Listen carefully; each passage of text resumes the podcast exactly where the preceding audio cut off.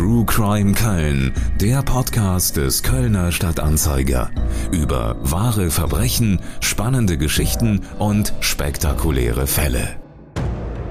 Die Geiselgangster sind nicht nur brutal und eiskalt. Sie scheinen auch über echtes Insiderwissen über die Arbeit der Polizei zu verfügen. Im Oktober 1982 überfallen ein Kölner und ein Bochumer eine Sparkassenfiliale in Koblenz und begnügen sich nicht mit dem, was sich im Tresor befindet.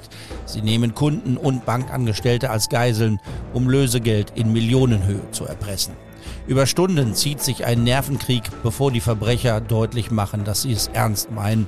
Sie schießen einem 19-jährigen Bankangestellten von hinten ins Kniegelenk. Detlef Becker, so der Name des Opfers, berichtet zehn Tage nach der Tat in einem Zeitungsartikel selbst von den Geschehnissen in der Bank.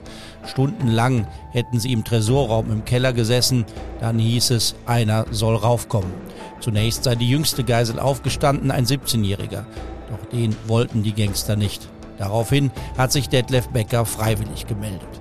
Nach dem Schuss wird er von dem Pfarrer, der in der Sparkassenfiliale war, um mit den Geiselnehmern zu verhandeln, auf die Straße gezogen. Detlef Becker wird sofort operiert. Ein paar Tage später lässt er sich von Journalisten besuchen und gibt ein Interview. Er habe das Gefühl, alles sei gut gegangen, sagt er da. Kurz darauf ist er tot.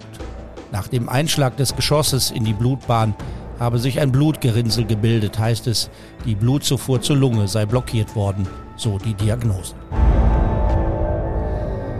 Herzlich willkommen zu einer neuen Folge von True Crime Köln. Das, was ich Ihnen und euch heute erzähle, ist eine so unglaubliche Geschichte, dass man sie für ausgedacht halten muss. Andererseits, wenn man ein Drehbuch draus machen würde, wird es wohl keiner annehmen, denn so viele Wendungen und Überraschungen würde einem wohl kein Krimi-Fan abnehmen. Alles viel zu unrealistisch. Wir sprechen nicht nur über ein Verbrechen eines skrupellosen Kölner Gangsters mit einer spektakulären Flucht und über den Tod einer seiner Geiseln. Auch das, was anschließend nach und nach bekannt wird und das, was aus dem Geiselgangster schließlich wird, ist mehr als bemerkenswert. Und dann verschwindet dieser nach dem Verbüßen einer sehr langen Haftstrafe auch noch ohne irgendeine Spur zu hinterlassen. Es gibt also einiges zu erzählen, eine wirklich abgefahrene Geschichte über menschliche Abgründe, über Schuld und Sühne und über den lieben Gott. Über den wird der spurlos Verschwundene im Laufe dieser Podcast-Folge auch noch selber sprechen. Ein Verschwundener kommt also selbst zu Wort. Wie ist das möglich? Wir haben Originaltöne dieses sehr speziellen Verbrechers gefunden, und zwar in Wien. Aber der Reihe nach. Sprechen wir zunächst über den spektakulären Raubüberfall mit Geiselnahme, der zum tragischen Tod eines 19-Jährigen führte. Zusammen mit einem Komplizen stürmt Gerhard Benoit im Oktober 1982 mit Strümpfen über dem Kopf maskiert und schwer bewaffnet die Kassenhalle einer Sparkassenfiliale in Koblenz. Die anwesenden Kunden und Angestellten der Filiale haben keine Chance. Sekunden später sind sie in der Gewalt der Männer. Einem Angestellten ist es gelungen, den Alarm auszulösen, sodass die Polizei sehr schnell vor Ort ist. Und so wird aus einem Banküberfall eine Geiselnahme. Es beginnt ein stundenlanger Nervenkrieg und ein Verhandlungsmarathon. Kunden und Angestellte werden zu Geiseln, für die dann Lösegeld erpresst werden soll. Die Gangster wollen eine Million Mark, ein Fluchtauto und einen ungehinderten Abzug. Das geht dann über den Tag hin und her bis am späten Nachmittag. 500.000 Mark gewissermaßen als Vorleistung bereitgestellt werden. Im Gegenzug sollen die Gangster mehrere Geiseln freilassen, doch das tun sie nicht. Am späten Abend kommt erst einmal nur ein Kassierer der Sparkasse frei. Gleichzeitig erhöhen die beiden den Druck. Detlef Becker wird ins Bein geschossen. Aus Sicht der Polizei und natürlich auch aus Sicht der Geiseln geht eigentlich alles schief. Die Täter können schließlich mit der ganzen Beute fliehen und liefern sich bei der Flucht auch noch wilde Schießereien mit den Verfolgern. Wir hören ein paar Passagen aus der Berichterstattung aus dem Kölner Stadtanzeiger und dem Express vom 6. bis 8. Oktober 1982. Zu den Auszügen aus dem Express muss man wissen, dass sich zwei Expresskollegen selbst mit dem eigenen Auto an der Verfolgungsjagd beteiligt haben. So erklären sich die Beschreibungen, die wie ein Protokoll klingen. Irgendwann kommt der Punkt, da lässt sich die Angst nicht mehr steigern. Da wird einem alles egal. Gegen 2.20 Uhr in der Nacht war dieser Punkt längst überschritten. Man denkt, sollte eine 38-jährige Geisel zehn Stunden später erzählen, lieber ein Ende mit Schrecken als ein Schrecken ohne Ende. Es war die Sekunde, in der sie zum ersten Mal ganz bewusst an den Tod dachte. Die Sekunde, in der einer der Gangster mit verkniffenen Lippen vor ihrem jungen Kollegen Detlef Becker trat und ihm ohne ein weiteres Wort ins rechte Bein schoss.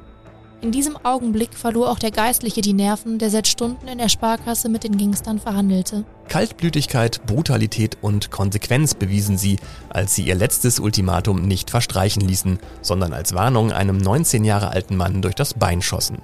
Sorge um Leben und Gesundheit der Geiseln ließ die Polizei nachgeben.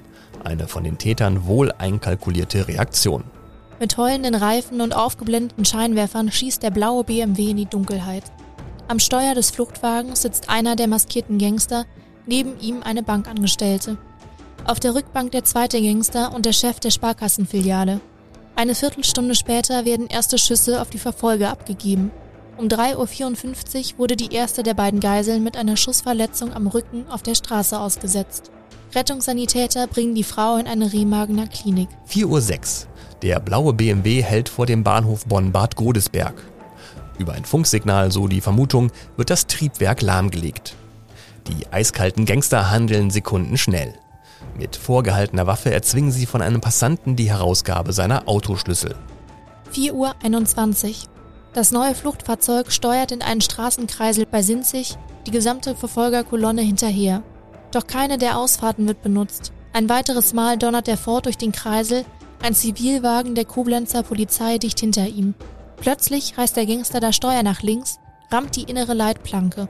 Bevor die Spezialeinheiten der Polizei im Kreisel durch den Gangstertrick gleichmäßig verteilt reagieren können, erwischt es einen Koblenzer Polizeiobermeister. Die Verbrecher laden in Bruchteilen von Sekunden das Lösegeld und ihre Geisel in den Polizeiwagen, nehmen den Beamten als zusätzliche Geisel und rasen weiter. Dichter Nebel im Ahrtal lässt den Vorsprung der Gangster immer größer werden. In der kleinen Eifelgemeinde Schuld schlagen die Geiselnehmer erneut zu. Sie zwingen einen Zeitungsausträger, in ihr Auto zu kommen. 5.40 Uhr. Die Kidnapper greifen noch einmal zur Waffe. Sie schießen auf die nachfolgenden Polizeiautos, treffen zwei Wagen. Zwei Polizisten werden leicht verletzt. Um 6.30 Uhr wird der verlassene Opel bei Kall gefunden. Der neue Wagen der Gangster gehört einem Postboten, der jetzt die vierte Geisel ist. Wenig später können sich alle Geiseln befreien. Sie waren mit Gürtel an Bäume gefesselt worden. Und während sich die Polizei auf Karl konzentriert, sind die zwei Männer mit einem Taunus bereits in Köln-Raderberg. Eine Kölnerin, die in der Hitzlerstraße zum Büro unterwegs ist, beobachtet, wie sich beide umziehen und dann spurlos verschwinden. Sie nannten sich Fritz und Peter und verübten den wohl spektakulärsten Geiselraub der deutschen Kriminalgeschichte. Angeschossene Geiseln, demolierte Polizeifahrzeuge, gefangen genommene Passanten und dann das bittere Ende im Nebel. Die beiden Gangster entkamen mit 1,2 Millionen Mark. 200.000 Mark aus dem Tresor der Sparkasse und eine Million Lösegeld. Von den beiden Bankräubern, die nach einer spektakulären Flucht in Köln untertauchen, fehlt jede Spur. Das Geiseldrama droht für die Polizei zu einem Fiasko zu werden. Die beiden Geiselnehmer konnten nicht nur mit dem Lösegeld und ihrer Beute aus der überfallenen Sparkasse entkommen, auch die Art des Entkommens ist in das Kreuzfeuer heftiger Kritik geraten. Die Täter hatten sich während ihrer Flucht in einem geraubten Streifenwagen über den Polizeifunk zeitweise über die Einsatztaktik ihrer Verfolger informieren können. Die Polizei hatte möglicherweise die Brutalität und die Cleverness der Räuber unterschätzt. So vermieden es die Gangster möglichst, selbst mit den Vermittlern zu reden und überließen dies den Geiseln. Intime Kenntnisse über polizeiliche Ermittlungsmethoden bewiesen die Räuber bei ihren Trinkgewohnheiten. Sie benutzten grundsätzlich nur eine Tasse, um keine verräterischen Speichelspuren zu hinterlassen. Aus demselben Grund tränkten sie ihre Zigarettenkippen mit Zitronen- und Orangensaft.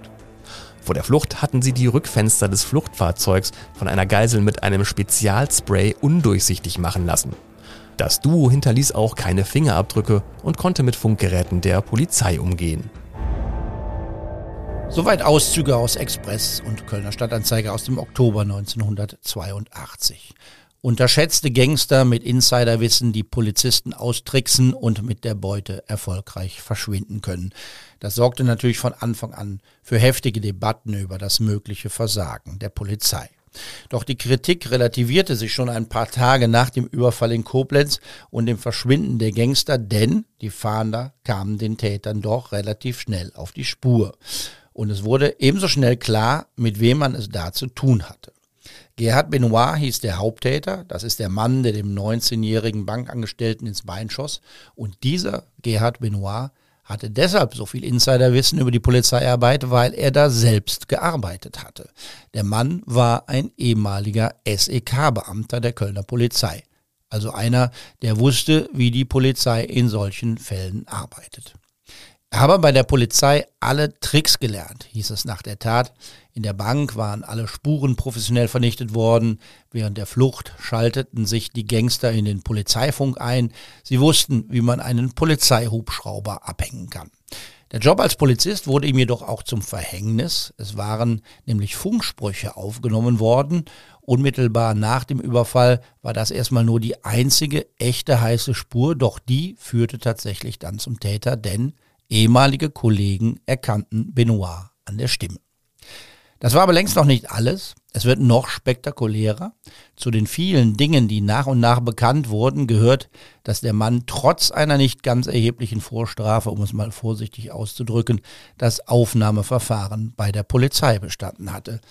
Der Mann war ein Mörder und war trotzdem eingestellt worden. Benoit hatte als Jugendlicher seinen Onkel erschossen und war dafür zu einer Haftstrafe verurteilt worden.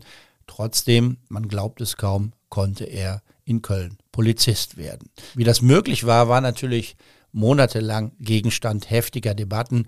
Wir können uns vorstellen, dass intern bis ins Innenministerium hinein die Fetzen flogen. Bei der Polizei hieß es zunächst, dass man über Jugendstrafen nichts erfahre bei so einem Anstellungsverfahren, selbst wenn es sich um einen Mord handelte.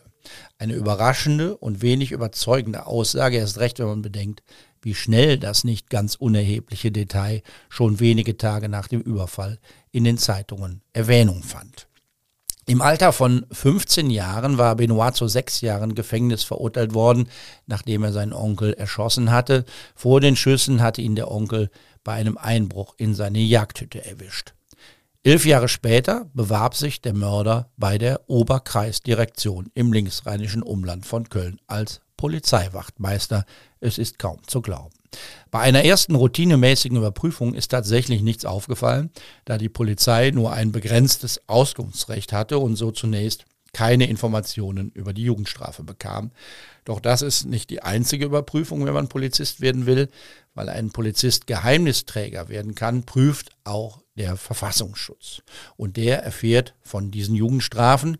In so einem Fall war die Vorgabe eigentlich ganz klar. Jeder Beamte, der vor seiner Einstellung wegen eines Verbrechens verurteilt wurde, muss wieder entlassen werden. Ein Sachgebietsleiter bei der Polizei entschied aber damals anders. Er glaubte weiterhin, dass eine Jugendstrafe ignoriert werden müsste. Mord hin oder her. Benoit durfte weiter Streife fahren und Karriere machen. Der damalige Innenminister Herbert Schnorr von der SPD nannte das einen eklatanten Irrtum. Bei einer derart gravierenden Jugendstrafe wie in diesem Fall sei ein Einsatz als Beamter nicht möglich, schon gar nicht im Polizeidienst, so der Minister.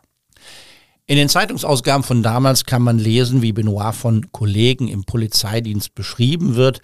Ein Musterschüler sei er gewesen, sehr fleißig, mit besten Noten und schriftlichen Belobigungen für seine präzise Arbeit. Er habe immer der Beste und der Erste sein wollen, zum Beispiel als bester Autofahrer oder als bester Schütze. Wie ein Westernheld habe er schießen können, konnte man da lesen. So wird also ein Mörder Polizist und er macht sogar Karriere und wird Mitglied eines Sondereinsatzkommandos. Gleichzeitig bleibt er brandgefährlich.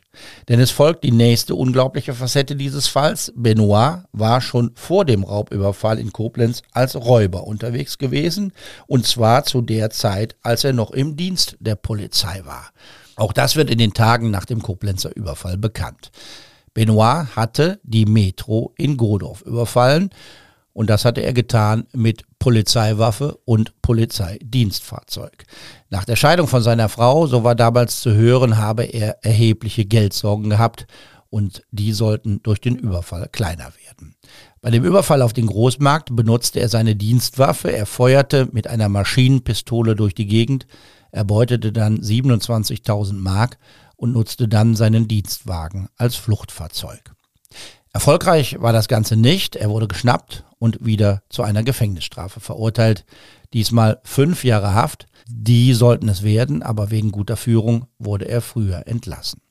Tatsächlich hatte der Mann, dem gute Führung attestiert wurde, im Gefängnis bereits die Pläne für größere Raubzüge geschmiedet. Schon kurz nach der Haftentlassung zog er mit dem gleichen Komplizen wie später in Koblenz los, um eine Bank in Hannover und eine in Kassel auszurauben. Von dem Überfall in Kassel gab es sogar ziemlich gute Fahndungsbilder damals und trotzdem blieben die beiden zunächst unbehelligt. Sie waren sich ihrer Sache offenbar sehr sicher. Das war auch so nach dem brutalen Überfall auf die Sparkasse in Koblenz, denn beide tauchten nicht unter, beide flüchteten nicht ins Ausland oder sonst wohin, im Gegenteil, der Komplize ging zurück in seine Wohnung in Bochum-Wattenscheid und Benoit wurde schon bald in Köln, genauer gesagt in Kalk, auf der Straße gesichtet. Hier wohnte nämlich seine Verlobte und deren Sohn. Die Verlobte soll für ihn Koffer gepackt haben, die im Kofferraum eines Mercedes verstaut wurden, falls er doch ins Ausland flüchten müsste. Doch das tat Benoit nicht. Die Polizei konnte ihn also ins Visier nehmen. Es gab einen ersten Versuch zur Festnahme, den hat man dann aber abgeblasen. Denn als man ihn festnehmen wollte, war ihm der kleine Sohn der Verlobten in die Arme gelaufen und da wollte man wegen des Kindes nichts riskieren. Also stürmte die Polizei später die Wohnung der Verlobten. Sie fand die Frau, die vorläufig festgenommen wurde, aber noch nicht den ehemaligen Kollegen. Der wurde ein paar Tage später in München gesichtet. Hinweise aus der Bevölkerung sollen zur Festnahme geführt haben. Der Mann saß in einer Gaststätte und aß Leberkäse, wie berichtet wird, als Zivilfahnder ihn überwältigten. 37.000 Mark hatte er bei sich, außerdem einen Schlüssel für ein Schließfach. Zu dem Zeitpunkt war der Komplize bereits in Polizeigewahrsam. Auch auf dessen Spur war man gekommen, nachdem Hinweise aus der Bevölkerung eingegangen sind. Genauer gesagt, ein Anwohner in Koblenz hatte von einem verdächtigen Auto in der Nähe der Sparkassenfiliale berichtet. Das Kennzeichen führte zu seinem Halter nach Wattenscheid. Auch der hatte offenbar nicht damit gerechnet, dass man ihn so finden könnte. Man findet Geld aus der Koblenzer Beute, aber auch aus den Überfällen in Hannover und Kassel, so in einem Gartenhaus am Rhein-Herne-Kanal und im Kofferraum des Autos der Mutter des Bochumers. Ein weiterer Teil der Beute wurde an einem äußerst ungewöhnlichen Ort gefunden. Wir haben es ja eben gehört, die Flucht der Gangster führte auch nach Kall in der Eifel und dort gibt es einen Friedhof und auf diesem Friedhof liegt der verstorbene Mann von Benoits Verlobten begraben. Und in diesem Grab verbuddelte Benoit 850.000 Mark in wetterfesten Segeltuchtaschen. Ein makabres Detail, was ebenfalls bekannt wurde, der ehemalige Mann von Benoits Verlobten hatte sich selbst das Leben genommen, weil er große Geldsorgen hatte und jetzt lagen 850.000 Mark in seinem Grab. Ein bemerkenswertes Versteck, doch auch das flog auf. Der Fundort sorgte natürlich damals für weitere heftige Schlagzeilen, das kann man sich vorstellen. Der Express berichtete von gespenstischen Szenen auf einem Friedhof. Makaber das Versteck, gespenstisch die Szenerie. Unter einem Grabstein hätten Kölner und Koblenzer Polizisten dann den Rest des Lösegelds ausgebuddelt. Benoit hatte das Grab offenbar als Versteck sorgfältig vorbereitet. Er hatte das Grab kurz vor dem Überfall von einem Gärtner neu anlegen lassen, damit sein nächtliches Schaufeln nicht auffiel, so der Express. Der Traum vom großen Coup ist somit ausgeträumt. Beide Täter sitzen nur wenige Tage nach der Tat in Haft. Beide werden ein halbes Jahr später zu lebenslanger Haft verurteilt. Benoit tritt seine dritte Gefängnisstrafe an und diesmal ist klar, so bald wird er da nicht mehr rauskommen. Doch damit ist die Geschichte von Gerd Benoit noch immer nicht zu Ende, denn sie nimmt eine weitere überraschende Wendung. Der Gewalttäter, der mal SEK-Beamter war, wird im Gefängnis einer ganz neuen Betätigung nachgehen. Er findet dort Gott hinter Gittern. Der skrupellose Schwerverbrecher wird zum frommen Ikonenmaler. Und ein Buch schreibt er auch noch, das hat genau diesen Titel Gott hinter Gittern, mein Weg vom Straftäter zum Ikonenmaler. lautet der Untertitel. 1994 ist es erschienen und heute nur noch im Antiquariat erhältlich. 200 Seiten ist es dick und es ist darin sehr viel die Rede vom lieben Gott und von der Kunst, Ikonen zu malen. Denen, die es nicht wissen, muss man es vielleicht nochmal kurz erklären. Ikonen, das sind Kult- und Heiligenbilder, die vor allem bei orthodoxen christlichen Kirchen eine wichtige Rolle spielen. Sie entstehen mit einer besonderen Maltechnik und wie es heißt, braucht es zum Gelingen dieser Kunst nicht nur handwerkliche Fähigkeiten, sondern eine besondere Form der Spiritualität und einen tiefen Glauben. Das erklärt auch, warum die Ikonenkünstler nicht vom Malen sprechen. Ikonen werden vielmehr geschrieben. Darüber kann man eine ganze Menge lesen in dem Buch von Benoit. Wenig dagegen findet sich zum Grund warum der Maler in Haft sitzt. Auch den damaligen Kölner Weihbischof Josef Plöger interessieren die Taten und die Opfer von Benoit wenig. Er adelt das Buch mit einem Vorwort. Er spricht von einem Aufbruch zum Guten. Das Buch schenke Ermutigung, den Umkehrruf Jesu Christi zu hören. Es gibt ein kurzes, wirklich sehr kurzes Kapitel mit der Überschrift Die Vorgeschichte. Da sagt Benoit, er wolle nur kurz auf sein Vorleben eingehen, um deutlich werden zu lassen, dass trotz einer negativen Lebensentwicklung auch im Gefängnis eine Wende möglich ist. Aufgewachsen bin ich in einem saarländischen Dorf. Als Kind einer Arbeiterfamilie verlief mein Leben bis kurz vor der Schulentlassung wie bei vielen meiner Altersgenossen. Doch mein Hang zum Abenteuerlichen und meine Vorliebe für alles, was schießt, brachte mich ins Jugendgefängnis. Nach der Entlassung arbeitete ich zunächst in einer keramischen Fabrik und ging danach als Schlosser auf Montage. Fertigkeiten auf diesem Gebiet hatte mir die Jugendstrafanstalt vermittelt. Die Folge war ein unruhiger und haltloser Lebensstil. Nachdem ich geheiratet hatte, kam mehr Ordnung in mein Leben. Es gelang mir sogar, im öffentlichen Dienst angestellt zu werden. Eine weitere anfangs nicht ganz ernst gemeinte Bewerbung brachte mich zur Polizei, eine einschneidende Wende in meinem bisherigen Leben. Fest entschlossen, etwas Ordentliches aus meinem Leben zu machen, kam es doch völlig anders. Nach einer verkürzten Ausbildungszeit musste ich ernüchtert feststellen, dass das Verhalten mancher Kollegen nicht den Idealvorstellungen des Berufsstandes entsprach. Ich kam in eine Dienstgruppe, in der kleinkriminelle Verhaltensweisen an der Tagesordnung waren. Als Dienstanfänger hatte ich nicht den Mut, etwas dagegen zu unternehmen, so wurde ich in dubiose Machenschaften und ungesetzliche Handlungen verstrickt. Auch eine Versetzung in einen anderen Dienstbereich änderte nichts daran. Nach einigen Dienstjahren mit negativen Erfahrungen jeglicher Art kam es zum Scheitern meiner Ehe. Eine neue Beziehung und der Entschluss, den Dienst zu quittieren, um im Ausland ein neues Leben zu beginnen, führten nun zum weiteren sozialen Absturz. Der vorläufige Tiefpunkt war ein Überfall auf einen Supermarkt. Die Folge dieser gescheiterten Geldbeschaffungsaktion für den beabsichtigten Neubeginn war eine mehrjährige Freiheitsstrafe. In der Haft reifte der Entschluss, nun das ganz große Ding zu drehen. Das war eine Illusion, denn das bei mehreren Straftaten erbeutete Geld reichte nicht aus, meine inzwischen gestiegenen materiellen Ansprüche zu befriedigen. Höhepunkt meiner relativ kurzen kriminellen Karriere war ein Banküberfall, bei dem die Polizei schneller als einkalkuliert am Tatort erschien. In dieser Situation kam es zu einer Geiselnahme. Die daraufhin sich über Stunden hinziehenden Verhandlungen mit der Polizei endeten damit, dass sich einem Bankangestellten ins Bein schoss, um einen Fluchtwagen zu erpressen. Die Flucht war zunächst erfolgreich, doch nach einigen Tagen gelang es der Polizei, mich zu verhaften. Später musste ich erfahren, dass der Bankangestellte an den Folgen der durch mich erlittenen Schussverletzung gestorben war. Wieder war ich im Gefängnis gelandet, mein Leben schien verfuscht und gescheitert. Mehr schreibt er nicht in diesem Buch über seine Vorgeschichte.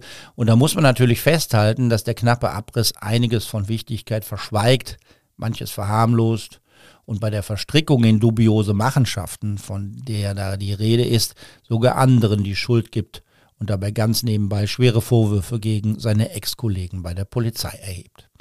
Der Hang zu Abenteuerlichem und die Vorliebe für alles, was schießt, was er da beschreibt, hätten ihn ins Jugendgefängnis gebracht.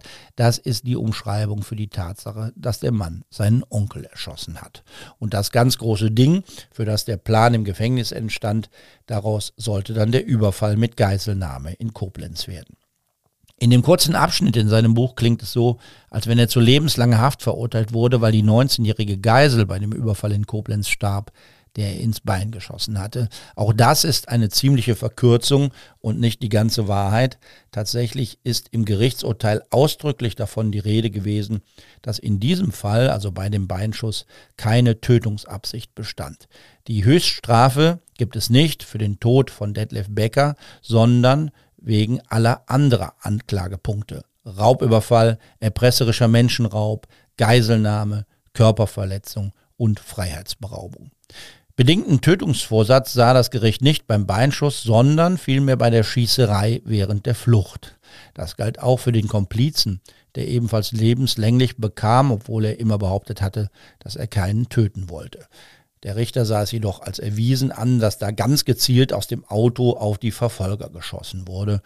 Man habe es auch angesichts der Vorgeschichten mit einem hochgefährlichen Wiederholungstäter zu tun. All diese Dinge erwähnt Benoit in seinem Buch nicht.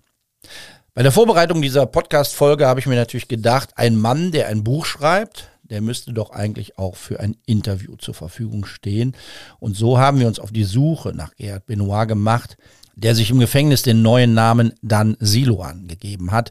Das war auch der Name eines frommen russischen Mönchs, der auf dem Berg Athos in Griechenland lebte, in jener orthodoxen Mönchsrepublik, in der Frauen der Zutritt verboten ist. Ich behaupte mal etwas gewagt, dass wir so gut wie alle noch lebenden Menschen angefragt haben, von denen man annehmen kann, dass sie wissen könnten, wo sich dieser Mann befindet. Wir haben die befragt, die seine Ikonen ausgestellt haben. Wir haben uns bei Ikonensammlern und Weggefährten umgehört. Wir haben ihn nicht gefunden. Gerhard Benoit alias Dan Siloan hat nach seiner Haftentlassung keine Spuren hinterlassen. Zumindest haben wir keine gefunden, die uns zu ihm führen könnten, falls er noch lebt.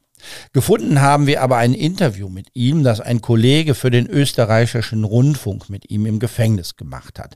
Im Jahr 2001 reiste der Journalist Johannes Kaub in die JVA Rheinbach.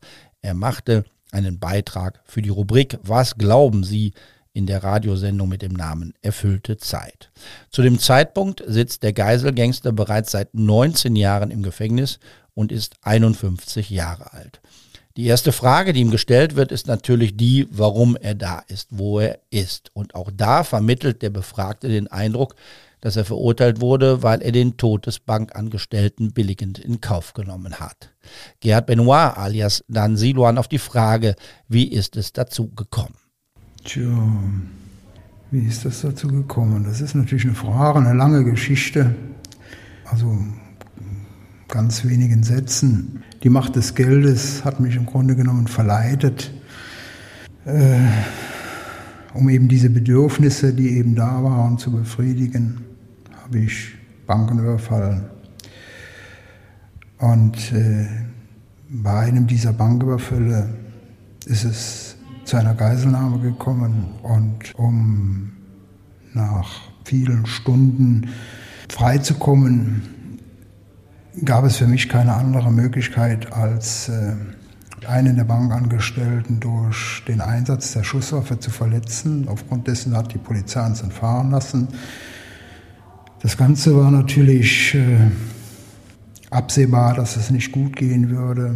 Die Freiheit dauerte nicht lange und äh, ich wurde festgenommen und dann zu einer lebenslänglichen Freiheitsstrafe verurteilt. Der Grund war, dass äh, die eine Geisel, die sich zur Verfügung gestellt hatte, als sie also die Waffe gegen ihn einsetzte, an diesem Schusswaffengebrauch gestorben ist.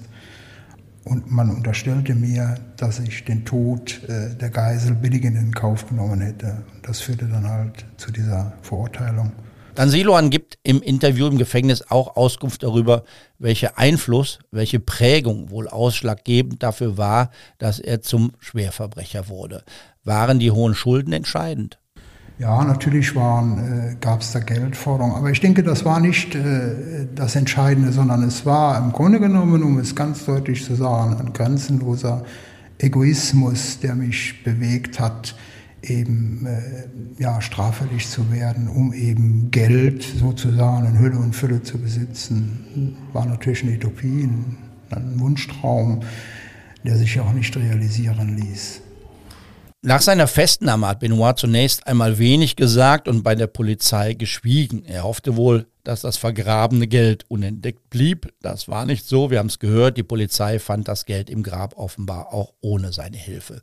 Erst danach entschloss er sich, das Schweigen zu brechen. Was hat ihn umdenken lassen? Die erste Erschütterung, die es in meiner gesamten Situation dann gegeben hat, war die Nachricht, dass der junge Mann, dem ihn ins Bein geschossen hatte, an dieser Schussverletzung gestorben ist. Das war für mich ein Riesenschock. Denn es war für mich einfach nicht vorstellbar.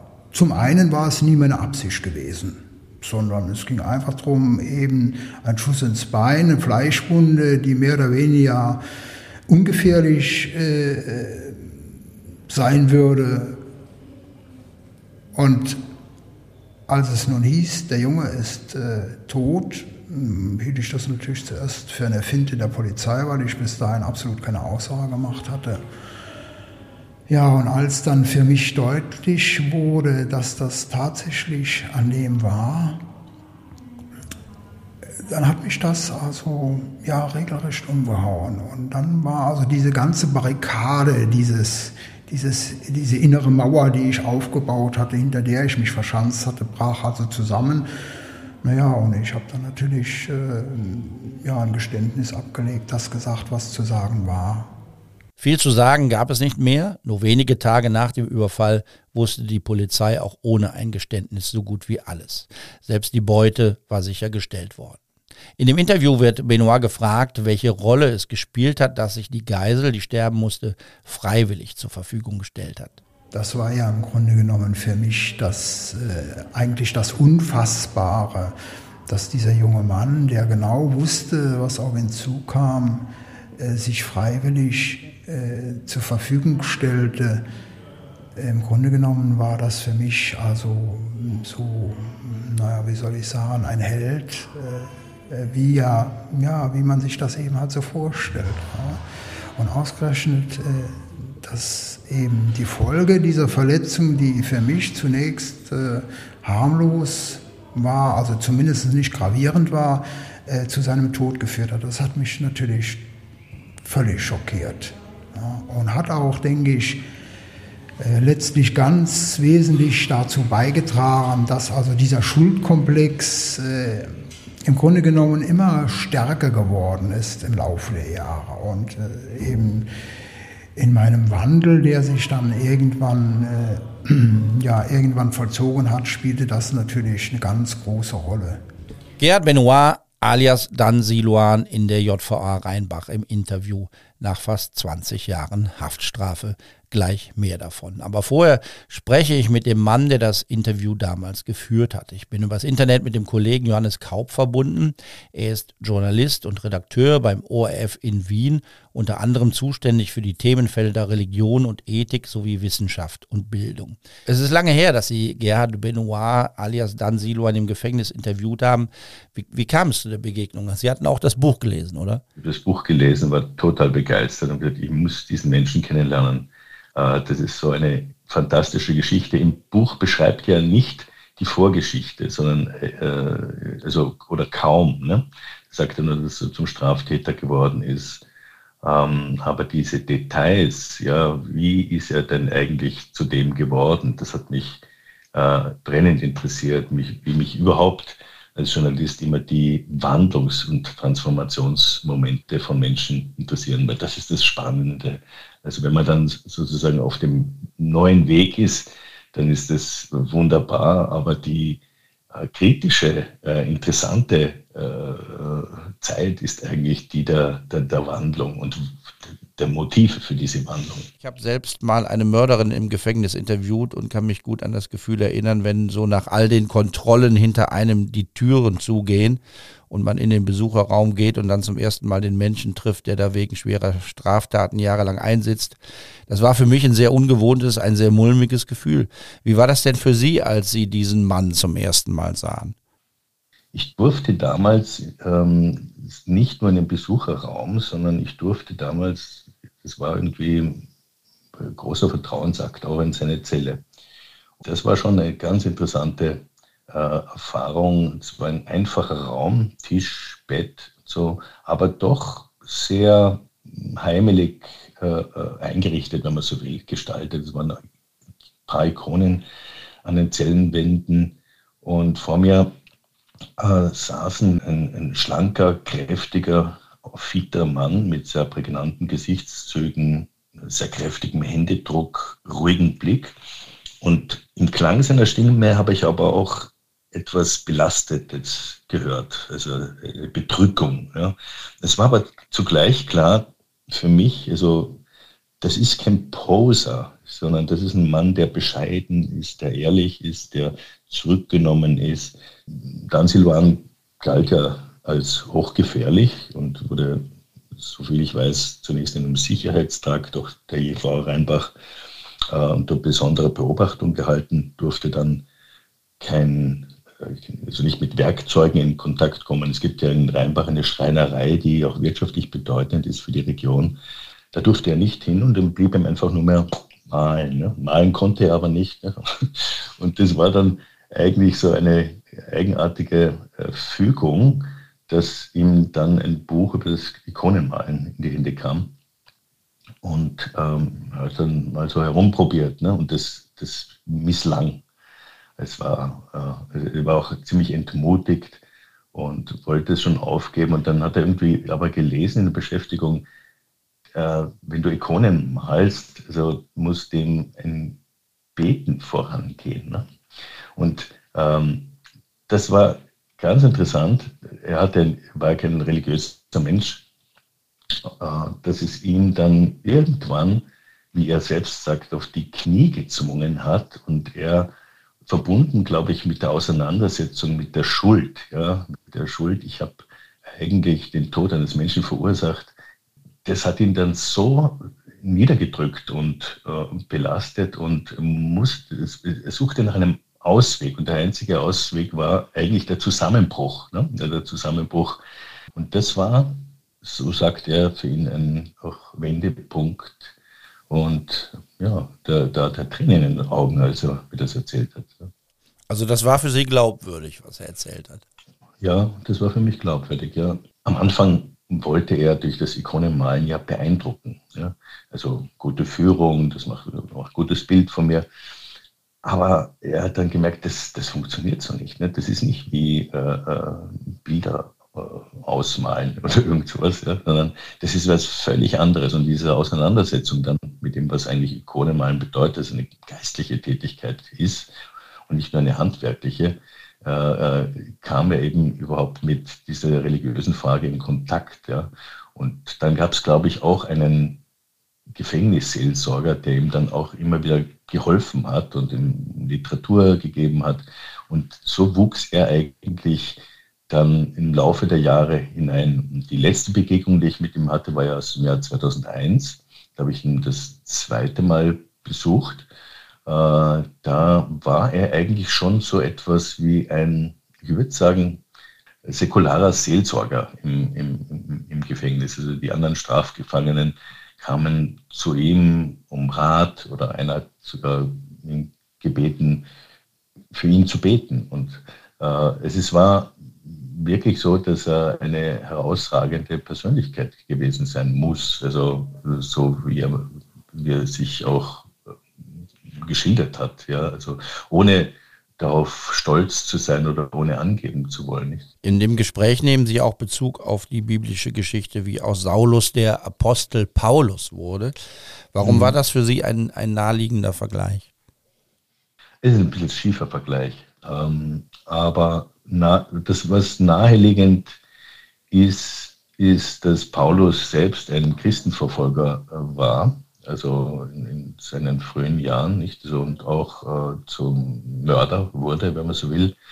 Und dass ihn sozusagen das Zeugnis der, der frühen Christen aber dann irgendwann also so bedrängend wurde und so überzeugend, dass ist, so wie die Bibel sagt, nicht, dass, dass er sozusagen vom Pferd gestürzt ist. Nicht? Also man könnte sagen, das ist ein Symbol für eine grundstürzende Erfahrung. Das ist erstaunlich, nicht, dass aus einem Menschen, der, der wenn man so will, ein, ein, ein, römischer Taliban, könnte man sagen, war dann äh, zu, äh, zu, zum größten Kommunikator des Christentums wurde. Wir spielen mal ein, was Ihnen denn Siloan im Gefängnis auf die Frage nach dem Vergleich mit Paulus gesagt hat. Ich möchte mich natürlich in gar keinem Fall mit Paulus vergleichen. Das wäre natürlich, ach, das wäre ja, äh, naja, schon fatal. Es war, natürlich gibt es im gewissen Sinne Parallelen. Ich war natürlich Straftäter, aber abseits von allem Guten und habe natürlich durch diese Erfahrung mit Gott äh, mich gewandelt und bemüht, ein Leben zu führen, das anders aussehen sollte als das, was ich vorher geführt hatte. Zum einen Gott in allem Tun die Ehre zu geben, Gott als den Herrn allen Seins zu akzeptieren. Er ist derjenige, der die Dinge fügt, der die Dinge geschaffen hat, der die Dinge lenkt. Und ich bin im Grunde genommen nur in der Lage, mit seiner Hilfe das zu tun, was in seinen Augen richtig ist. Da fragt sich natürlich derjenige, der mit dem lieben Gott weniger im Sinn hat, wo war er denn vorher, der liebe Gott? Für den Siloan selbst stellt sich so eine Frage gar nicht, ne? oder? Nee, aber wo war Gott? Gott ist immer da. Also wenn man, ähm, ich, das sage ich jetzt mal aus einer gläubigen Perspektive oder theologischen Perspektive, äh, einfach durch die Tatsache, dass wir äh, Leben, Atmen äh, da sind und das ist völlig selbstverständlich annehmen, ne? dass wir überhaupt sind. Ja? Das ist ja ein unglaubliches Wunder und ein Geheimnis. Ne? Das, aus dem Nichts spricht sich uns das Leben zu. Ja? Und das, äh, dieses Nichts nennen die Religionen auf, in ihren unterschiedlichen Offenbarungen äh, und, und, Bildern und Geschichten äh, das Göttliche oder Gott. Und äh, also wir sind es eigentlich, die, äh, wenn man so will, dazu erwachen. Das heißt eigentlich wach werden, da sein. Das könnte man auch wie die Buddhisten sagen, nicht? Das ist Satori, Erleuchtung, Erleuchtung. Es ist ja ein Unterschied, ob ich erwache durch zum Beispiel eine Pilgerreise oder durch ein In mich gehen und Meditation oder ob ich eben einen, er nennt das Umweg, auf dem Weg zu Gott gehe, der gepflastert mhm. ist von Raubüberfällen, Schießereien, Geiselnahme und einem toten 19-Jährigen und einem toten Onkel. Mhm. Ja, also wenn ja, ich das reflektiere, die Vorgeschichte, könnte ich ja, ja, schon fragen, wo war er denn vorher, der liebe Gott? Hm. Das würde ich, äh, das, ja, aber wir, wir sind ja frei. Wenn Gott dauernd eingreifen würde in, die, in, in diese Welt, dann äh, würde unsere Verantwortung, unser Handeln ja bedeutungslos, weil es ja eh immer gut ausgehen muss. Ne? Wie die Welt verläuft, wie, ob sie in den Untergang geht ja, oder nicht, das liegt auch an uns. Ja. Das ist auch unsere Verantwortung. Das ist nicht alles in, in dem Sinn in Gottes Hand, das, wie wenn das sozusagen schon ein gebackener Kuchen ist. Ne? Und das, das ist eben diese große Dramatik der Geschichte. Äh, wendet sie sich zum Guten oder zum Schlechten? Und wir hatten ja Zeiten, in denen es sich auch zum, zum Schlechten gewendet hat, weil Menschen völlig, also ich aus einer religiösen Perspektive, völlig gottvergessen waren und äh, den, den, Führer oder die Partei oder, oder das Geld für, für ihren Gott genommen haben. Nicht? Die, Götter, die Götzen sind ja sozusagen greifbar und wechseln ihre äh, Gesichter und Gewänder. Da führt uns dieser Fall hin zu einer ganz grundsätzlichen philosophischen Debatte, sehr spannend. Herzlichen Dank, Johannes Kaub über die Begegnung mit Gerhard Benoit alias Dan Siluan im Gefängnis. Ein Schwerverbrecher, den Experten wie auch das Gericht als hochgefährlich einstuften, wird zu einem frommen Menschen. Auf fast 200 Seiten führt Benoit das in seinem Buch aus, um am Ende einen Mystiker zu zitieren. Um sein eigentliches Ziel zu erreichen, muss der Mensch oftmals Umwege machen. Er habe sicherlich einen außergewöhnlichen, einen ihn nach wie vor bedrückenden Umweg machen müssen, um zu erkennen, wohin sein Weg führen soll. Der letzte Satz im Buch lautet, Jetzt kann ich mich vorbehaltlos den Händen Gottes anvertrauen und bin fest davon überzeugt, dass es die einzig richtige Entscheidung meines Lebens ist. Das Malen von Ikonen ist eine besondere Kunst. Johannes Kaup hat es gesagt. Man sagt, dass man diese Kunst nur dann wirklich beherrscht, wenn das Malen zu einem religiösen Akt wird. Das Handwerk alleine reicht nicht. Wir hören noch mal rein in das Interview von damals mit dem malenden Straftäter. Das hat Gerd Benoit alias Dan Siluan auf die Frage gesagt, wie man zu so einer anspruchsvollen Tätigkeit findet. Naja, es ging einfach um darum, dem Leben eine Perspektive zu geben. 20 Jahre und mehr hinter Gittern ist natürlich, wenn man 30, über 30 Jahre alt ist, ist natürlich ganz klar, dass da keinerlei Perspektiven gibt. Es gab eigentlich zwei Möglichkeiten. Die Flucht oder die Annahme dessen, was eben das Gericht äh, als Urteil verkündet hat. Und irgendwann habe ich mich also dann dafür entschieden, äh, die Zeit, die Haftzeit anzunehmen.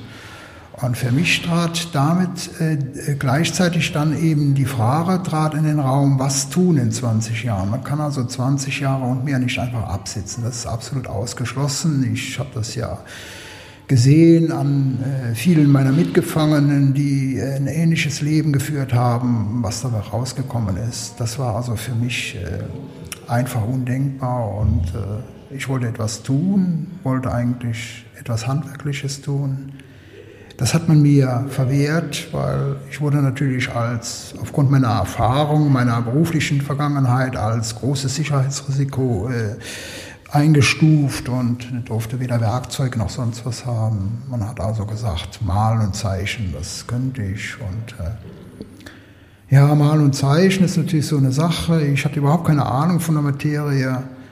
Und äh, irgendwann bekam ich dann ein Büchlein in die Hand, da hieß es, wir malen Ikonen und ich dachte, ach, das ist was, das kannst du machen. Das sieht gut aus, äh, macht einen guten Eindruck. Ja, und es ging einfach darum, etwas zu tun. Und so habe ich eben, eben mir die Materialien beschaffen lassen und habe also angefangen, Ikonen zu malen. Wir haben es gehört, der Anfang war nicht einfach. Der Erfolg stellte sich nicht gleich zu Beginn ein. Es brauche eine Nähe zu Gott, sagt der Inhaftierte, und der sei am Anfang ganz weit weg gewesen. Wie hat sich das geändert? Das war natürlich ein Prozess, der sich über lange Zeit, über Monate, zum Teil ja, fast zwei Jahre hingezogen hat. Und ich eben versucht habe, einerseits eben das rein Technische zu erlernen und andererseits aber immer wieder gescheitert bin und mich innerlich gegen dieses Wissen, was ich natürlich durch die Literatur, was mir durch die Literatur bekannt war, dass also zum Ikonenmalen das Gebet unabdingbar ist, dagegen habe ich mich gesträubt innerlich. Das ging also dann letztlich so weit, dass es zu einem totalen Zusammenbruch kam. Irgendwann hat es mich auf die Knie gezwungen und ja, ich fing an zu beten. Das erste Mal seit vielen, vielen Jahren. Und im Grunde genommen, es war kein Gebet, es war einfach ein ganz hilfloses Gestammel, ein Rufen zu Gott, der, ja, der für mich in dieser Situation die einzigste Hoffnung war. Und da war eben alle Stärke und all das, was im Grunde genommen ja nur Schein ist und eine Wand ist, die man vor sich herschiebt, das brach zusammen. Und ich war im Grunde genommen nur noch, nur noch ein armseliger Mensch, der Gott ja, in seiner Armseligkeit um Hilfe anrief. Skeptikerinnen und Skeptiker werden wahrscheinlich anmerken, dass das doch alles auch eine prima Autosuggestion sein könnte. Eine Projektion, die das Leben in einer Gefängniszelle erträglich macht. Andere nehmen Drogen, dieser Mann flüchtet sich hier in eine Vorstellung vom lieben Gott. Ja, es ist so, dass ich Gott äh, eben in diesem Handeln äh, ganz konkret erfahre. Das heißt, ich bin in meiner Arbeit, in einer ganz konkreten handwerklichen Tätigkeit bin ich gescheitert. Es war also für mich einfach nicht möglich, der Ikone ein, ja, ein Gesicht zu geben. Es funktionierte einfach nicht. Und es funktionierte erst dann, als ich eben mein Tun in Gottes Hand legte, also als ich mich Gott ganz unterordnete. Man betrachtet sich lediglich als Werkzeug Gottes. Alles, was man tut, geschieht durch ihn und mit seiner Hilfe. Immer dann, wenn ich mich auf Gott einließ, wenn er derjenige war, der meine Hand führte, der alles bestimmte, dann funktionierten die Dinge. Und sobald ich selbst die dominierende Person in dem Geschehen war, funktionierten die Dinge nicht. Als Werkzeug Gottes war dann Siloan durchaus erfolgreich. Zahlreiche Ikonen von ihm wurden in Ausstellungen außerhalb des Gefängnisses gezeigt. Da wurde ihm auch bescheinigt, dass er vielleicht der beste Ikonenmaler Deutschlands geworden ist. Man findet seine Werke an Orten in der ganzen Welt, hat ein Kollege geschrieben. Einen besonders engen Bezug gab es zu Pfarreien im Raum Euskirchen, für die er besondere Ikonen gemalt hat. Der letzte Bericht über eine großformatige Schenkung stammt aus dem Jahr 2015. Auch da haben wir natürlich gefragt, ob noch jemand Kontakt zu dem Maler hat. Keiner wusste irgendwas über seinen Verbleib. Egal wie lange man im Gefängnis sitzt oder wie viele heilige Bilder man malt, Schuld und Verantwortung bleiben. Und so gibt dann Siloan in dem Interview eine Antwort auf die Frage, wie es möglich ist, mit der Schuld zu leben, für den Tod eines jungen Menschen verantwortlich zu sein. Das ist natürlich eine ganz schwierige Geschichte und äh, man kann das, was geschehen ist, nicht mehr rückgängig machen. Das ist gar keine Frage. Aber ich kann natürlich aus dem, was mir noch verblieben ist, aus dem Leben versuchen, etwas zu tun. Das heißt, die Konsequenzen zu ziehen und mich bemühen, eben nicht mehr für mich selbst äh, zu leben, sondern für meine Mitmenschen zu leben. Ja, für mich konkret äh, bedeutet das eben durch das Malen der heiligen Bilder den Menschen äh, etwas von der Barmherzigkeit und Liebe Gottes zu vermitteln und äh, vor allen Dingen aus dem, was ich also tue, möglichst keine Nutzen zu ziehen. Wie geht der Gott, den er gefunden haben will, mit Schuld um? In der Antwort auf die Frage findet sich vielleicht auch eine Erklärung warum wir dann Siluan bei der Vorbereitung dieser Podcast-Folge nicht gefunden haben.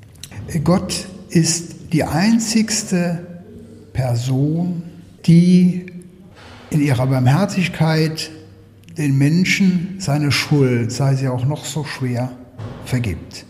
Es, ist, es gibt natürlich auch Menschen, große Menschen, die dazu in der Lage sind, aber ist, man findet das natürlich selten. Das ist natürlich auch eine ganz, ganz schwierige Geschichte, sowas aber Gott hat, denke ich, mit diesen Dingen keine Probleme. Gott denkt natürlich anders und ist natürlich äh, bereit, jedem, der schuldig geworden ist, so er sich ihm zuwendet, die Schuld zu vergeben. Und das ist etwas, was man in einer, in einer wirklichen Not, in der man lebt, ganz konkret erfahren kann. Dass Gott einem die Schuld die man auf sich geladen hat, so man sie aufrichtig bereut, auch tatsächlich vergibt. Das ist eine Erfahrung, die ich gemacht habe. Und ich denke, das äh, motiviert mich oder stärkt mich natürlich eben auf diesem Weg, äh, den ich äh, eingeschlagen habe und den ich also verwirklichen möchte, der in ein monastisches Leben hineingeht, was mich stärkt, diesen Weg zu gehen. Das monastische Leben, also das Leben im Kloster als Perspektive, ein Leben als Mönch. Es ist nicht unwahrscheinlich, dass Dan Siluan nach seiner Haftentlassung tatsächlich den Weg in ein Kloster gewählt hat. Die Wahl des Namens, genau wie das Ikonenmalen, legen nahe, dass es ein Kloster einer christlich-orthodoxen Kirche ist. Auch bei öffentlichen Auftritten, zum Beispiel bei Ausstellungseröffnungen, für die er aus dem Gefängnis hinaus durfte, machte er entsprechende Andeutungen. Er wolle die Gefängniszelle gegen eine Klosterzelle tauschen, wenn er freikomme. Damals, zum Zeitpunkt des Interviews, hatte er noch einige Jahre im Gefängnis vor sich. Auf die Frage, woraus er Kraft beziehe, zieht er eine interessante Parallele zwischen dem Gefängnis und dem Klosterleben. Ja, zum einen ist es das Malen der heiligen Bilder, was äh für mich eine Form der Wiedergutmachung ist, was für mich ganz konkret ein Tun mit einer großen inneren Freude ist. Und zum anderen weiß ich inzwischen, dass ich also auch hier im Gefängnis eine Aufgabe erfülle, denn vielen meiner Mitgefangenen bin ich aufgrund meines Tuns, meines konsequenten Lebens äh, ein Zeichen der Hoffnung, der Zuversicht Und es kommen auch immer wieder Gefangene zu mir mit ihren persönlichen Problemen und bitten mich um Rat. Ich werde sehr oft gebeten, für bestimmte Anliegen zu beten. Und äh, das ist eben so meine Aufgabe. Und äh, es ist ja letztlich, äh, ist es ja gar nicht entscheidend, wo man lebt, sondern es geht eigentlich nur darum, wie man lebt. Ein Gefängnis ist sogar, denke ich, ein guter Ort, weil hier natürlich das Leid besonders groß ist. Leben, arbeiten, beten, das ist, denke ich, die mir zugedachte Aufgabe und die möchte ich verwirklichen. Vielleicht betet er nun tatsächlich auf irgendeinem Klosterberg in Griechenland. Vielleicht lebt er auch nicht mehr. Vielleicht ist das selbsternannte Werkzeug Gottes nun bei dem, dessen Werkzeug er sein wollte. Möglicherweise schmort er aber auch wegen schwerster Sünden in der Hölle. Vielleicht ist er aber auch einfach nur tot. Man muss nicht alles wissen, auch wenn ein bisschen Neugier bleibt. Sie wissen ja, wer was beitragen kann, um unser aller Wissen zu vermehren, darf sich gerne melden und kann uns schreiben. Nachzutragen sind noch Erkenntnisse zum Vorgehen der Polizei bei der Geiselnahme in Koblenz. Ich hatte es ja angedeutet, es gab von Anfang an viel Kritik. Als dann bekannt wurde, dass ein Mörder Karriere bei der Polizei machen konnte, war das natürlich das alles beherrschende Thema in diesem Zusammenhang. Beim Gerichtsprozess gegen Benoit und seinen Komplizen ging es aber auch nochmal um die Frage, ob denn nicht ein anderes Vorgehen der Polizei bei dem Überfall, bei der Geiselnahme die Eskalation hätte verhindern können. Da wurde nämlich klar, dass die beiden Gangster eigentlich nur den Tresor leerräumen wollten. Mit irgendwelchen Komplikationen hatten sie nicht gerechnet. Räuber lässt man fahren, es darf zu keiner Schießerei kommen, denn der Innenminister will seinen Job nicht verlieren. Das hat Benoit selbst vor Gericht gesagt und dabei auf das verwiesen, was er selbst bei der Polizei gelernt hatte. Während des Prozesses wurde deutlich, dass Fehlentscheidungen im Krisenstab und eine Reihe von Pannen den Fall wahrscheinlich verschlimmert hatten. Die Geiselnahme und der Tod von Detlef Becker wären vielleicht vermeidbar gewesen. Mehrere Pannen wurden auch während der Verfolgungsjagd aufgedeckt. Mal lief eine Ringalarmfahndung ins Leere, weil das vereinbarte Codewort ausblieb. Mal fuhren Verfolger in die falsche Richtung, weil irgendjemand rechts und links verwechselt hatte. Das Nachrichtenmagazin Spiegel schrieb damals, Benoits Schilderungen vor Gericht glichen Unterrichtsstunden in Polizeitaktik. Ein weiteres Problem, der Pfarrer, den die Polizei als Vermittler in die Bank geschickt hatte, war seine Aufgabe offenbar überhaupt nicht gewachsen. Das war die Geschichte des Kölner Schwerverbrechers, Mörders und Ikonenmalers Gerhard Benoit bei True Crime Köln. Dank an Johannes Kaub, Dank auch an Laura Ostender und Christian Mack, die als Sprecherin und Sprecher mitgemacht haben. In zwei Wochen sind wir wieder da und dann gibt's was Besonderes. Dann gibt's die ganze Wahrheit über die heilige Ursula und die 11.000 Jungfrauen, den Massenmord an den Gefährtinnen der späteren Stadtpatronin Kölns und den massenhaften Betrug mit Knochen die als Reliquien der 11.000 Jungfrauen verkauft wurden. Wir sprechen da über Hunnen, über Wikinger und Magyaren, die Böses im Schilde führten und wir widerlegen nahezu alle Stadtführerinnen und Stadtführer, die gerne erzählen, dass die 11.000 Jungfrauen von geschäftstüchtigen Kölnern erfunden worden seien, damit man mehr Reliquien verkaufen kann. Das stimmt nicht. Bis dahin, machen Sie es gut. Tschö. True Crime Köln mit Helmut Frangenberg. Alle zwei Wochen eine neue Folge. Überall da, wo es Podcasts gibt und auf ksta.de.